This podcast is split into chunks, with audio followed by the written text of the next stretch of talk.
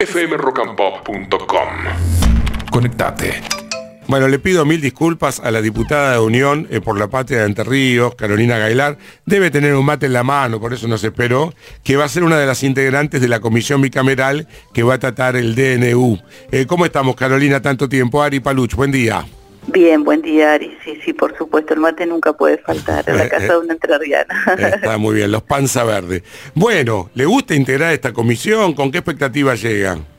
Bueno, yo integraba ya la comisión eh, anteriormente eh, por parte del bloque del Frente de Todos y ahora realmente es un honor integrar esta comisión eh, como abogada y bueno, especializada en Derecho Administrativo. A mí me interesa mucho el tema y por supuesto que cobra relevancia política por las características del gobierno de Javier Milei, lo que ha acontecido ni bien asumió su gobierno, que fue enviar este mega DNU de 300 artículos, modificando, eliminando, y, asumimos tras una irregularidad que fue la falta de conformación de esta comisión, para que la audiencia entienda, el presidente cuando dicta DNU o dicta decretos delegados, eh, son facultades que le corresponden al Congreso legislar. Entonces lo que la Constitución ha establecido es que hay una comisión especial que ni bien el presidente ejerce esta facultad que no le corresponde, que es excepcional, la controla el Congreso. Esta comisión nunca eh, tiene receso, es decir, no se toma vacaciones, es la única comisión del Congreso que debe estar siempre funcionando permanentemente. ¿Por qué? Porque nunca hay descanso, si el presidente manda un DNU, probablemente muchas veces lo puede hacer en el receso, es decir, fuera del periodo ordinario, es decir, entre diciembre y marzo. Si eso ocurriera, la comisión tiene que estar funcionando. Lo que ocurrió eh, recientemente es que la comisión, los bloques reclamaban la no conformación de esta comisión llamativamente que, bueno, después de enviar un DNU como el que envió Javier Milei, deberíamos habernos abocado al tratamiento. Lo que la ley dice de, de trámite legislativo, es decir, la que regula los DNU, dice que si la comisión no dictamina en 10 días, los plenos de las cámaras pueden abocarse al tratamiento del DNU. Por eso el Senado estaba pidiendo sesión especial a la presidenta del Senado, Villarroel, para tratarlo sin dictamen, eh, porque de alguna manera la ley que establece el procedimiento de tratamiento de los DLU lo que dice, bueno, en 10 días, una vez firmado, lo tiene que mandar el jefe de gabinete del Congreso. Pasados esos 10 días, la comisión bicameral tiene que dictaminar. Si la comisión no dictamina, en 10 días ya las cámaras pueden abocarse al tratamiento. Bueno, pero lo concreto es que ahora ya está eh, conformada, se supone que Victoria Villarroel va a convocar en estos días a constituir la bicameral. ¿Y cómo sigue esta película?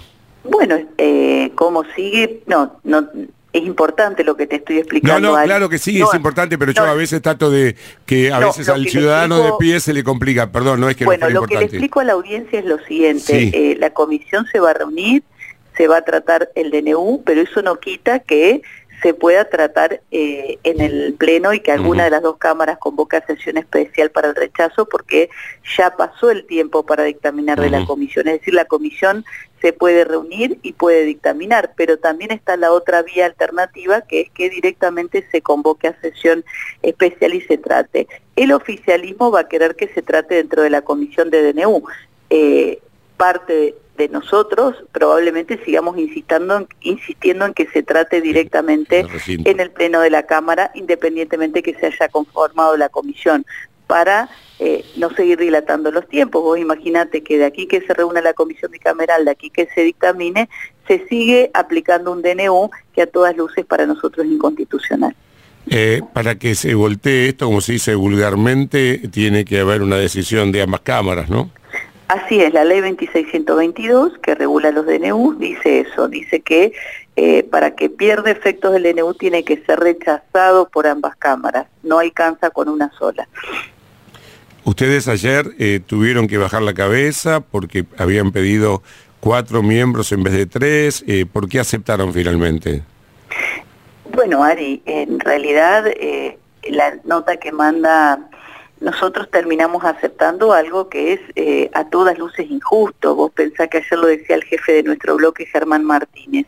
Eh, cada, nosotros tenemos 99 diputados y nos correspondieron eh, tres lugares. Ellos tienen 38 diputados y tienen dos lugares en la comisión, claramente es desproporcionado.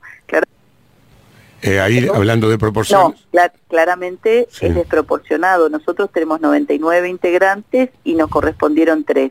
Ellos tienen con 38 integrantes que te correspondan dos. Eh, es una desproporción. Está bien, ahí eh, justamente para reforzar esto es que es uno cada 19 diputados para los liberales y uno cada 33 para ustedes. Pero para ilustrarme, el reglamento, a propósito de la distribución, eh, habla de una proporcionalidad representativa. ¿Qué dice? El reglamento lo que dice es eh, proporcionalidad eh, de, los espacios políticos que integra la Cámara. Sí, habla de, de espacios políticos o bloques políticos. Lo que se votó en la primera sesión preparatoria, el 6 de diciembre, cuando se elige a Martín Menem como presidente, es cómo se iban a integrar las comisiones, porque cuando se hace la sesión preparatoria se le delega o no, todos los diputados que integran el Pleno le delegan al presidente de la Cámara la potestad de conformar, integrar las comisiones con un determinado parámetro. Lo que se votó fue que sea por proporcionalidad DONT. Si uno hace la proporcionalidad DONT, a nuestro bloque le correspondían cuatro integrantes. Eso es lo que se estaría vulnerando o violando, lo que se votó en la sesión del 6 de diciembre. Eso es lo que nuestro bloque reclama y nosotros hemos eh, eh, aceptado conformar la bicameral porque entendíamos que de otro modo se obturaba el funcionamiento de una comisión que es estratégica y es, eh, o sea, no puede no estar funcionando la comisión bicameral. Entonces lo hicimos en queja. ¿Qué significa esto? Dijimos, bueno, mire, nosotros seguimos sosteniendo que nos corresponden cuatro, pero si usted decidiera, eh, quite el último integrante de los mencionados en el listado que enviamos. Eh, pero nosotros seguimos sosteniendo que nos corresponden cuatro y lo hicimos con reservas a integrar. No queríamos dejar o que ser una excusa para que el oficialismo no conforme la bicameral. Eh, ¿Qué te parece, por último, Caro, hasta ahora la performance del jefe, de la, del titular de la Cámara, de Martín Menem? Bueno, yo lo he expresado en muchas sesiones, a mí me llamó poderosamente la atención este incumplimiento grave que fue la no conformación de la bicameral, porque como él hizo con el resto de las comisiones, que fue achurar el último integrante porque él creía que a nosotros nos correspondían menos, lo mismo podría haber hecho con la bicameral y habríamos cumplido y la bicameral estaría conformada hace un mes atrás. Eso me llamó la atención y eh, la falta de conocimiento de, del funcionamiento parlamentario y demás. Me parece una persona amable, eh, no he tenido trato personal con él, pero por lo que parece es muy amable, pero con una falta de formación al frente de, la Cámara, del funcionamiento de lo parlamentario, que es central. Vos pensá lo que pasó con la ley ómnibus, o sea, un, desmanejo absoluto, mucha impericia. Ignorancia, ignorancia del reglamento, sí, efectivamente. No, no, y otra cosa, Ari, que, que, que, a veces a mí me dicen, vos sos muy reglamentarista. No, no, el reglamento se cumple, y si no se cumple, eh, se rompen las reglas, se rompen los marcos y después es muy difícil preservar la institucionalidad. El reglamento está para que se cumpla, porque eso nos garantiza a los que pensamos diferente eh, iguales reglas y un funcionamiento normal. ese nivel de exigencia, ese nivel de exigencia, Caro, eh, bueno, vos no eras senadora, pero también lo hubieras tenido con algunas cuestiones de Cristina en la Cámara Alta, porque ahí se hacía lo que Cristina quería, se sesionaba muy poco, ella imponía condiciones. No, no, no, mire, las sesiones, o sea, uno tiene sesiones ordinarias y tiene sesiones especiales, o sea, las sesiones eh, se, se definen, o sea, lo que está haciendo Villarroel es absolutamente vulnerar la Constitución y vulnerar el reglamento del Senado, porque cuando los diputados o los senadores piden una sesión especial, las autoridades de ambas cámaras deben otorgarla. No es una facultad otorgar o no la sesión especial, es una obligación ir Villarroel y Menem a sentarse y esperar si juntan o no el quórum. Si juntaran el quórum, se realiza la sesión. Por supuesto. Si no juntaran el quórum, ¿qué sucede? Se realizan las manifestaciones en minoría. ¿Qué significa? Son 20 minutos donde los que no juntaron el quórum expresan el porqué de la sesión. ¿Por qué está previsto este mecanismo? Para que si las autoridades, de vos pensás que las cámaras son cuerpos colegiados, que se juntan y eligen un presidente. Si ese presidente de repente, de repente se pone, eh, no es democrático, no cumple el reglamento o lo que fuera, o avasalla, los diputados o senadores tienen esta posibilidad de autoconvocarse. ¿Cómo se autoconvocan? Con tanta cantidad de firmas piden la sesión especial. Y después la carga de realizarlo o no está en ellos juntar el número para tener quórum. Si no hay quórum, no hay sesión. Pero si hay quórum, tiene que haber sesión. Entonces, esto que dice Villarruel de tenemos que ver si hay consenso o acuerdo. No, de ninguna manera. Porque si no, no tendría sentido, se torna abstracto la figura de la sesión especial, ¿me entiende? Eh, por último, Carolina, eh, ¿usted es eh, Minnie Mouse? Eh, ¿Cómo es Minnie Mouse? No entiendo. porque es una rata, supuestamente, porque mi ley dice que el Congreso es un nido de ratas.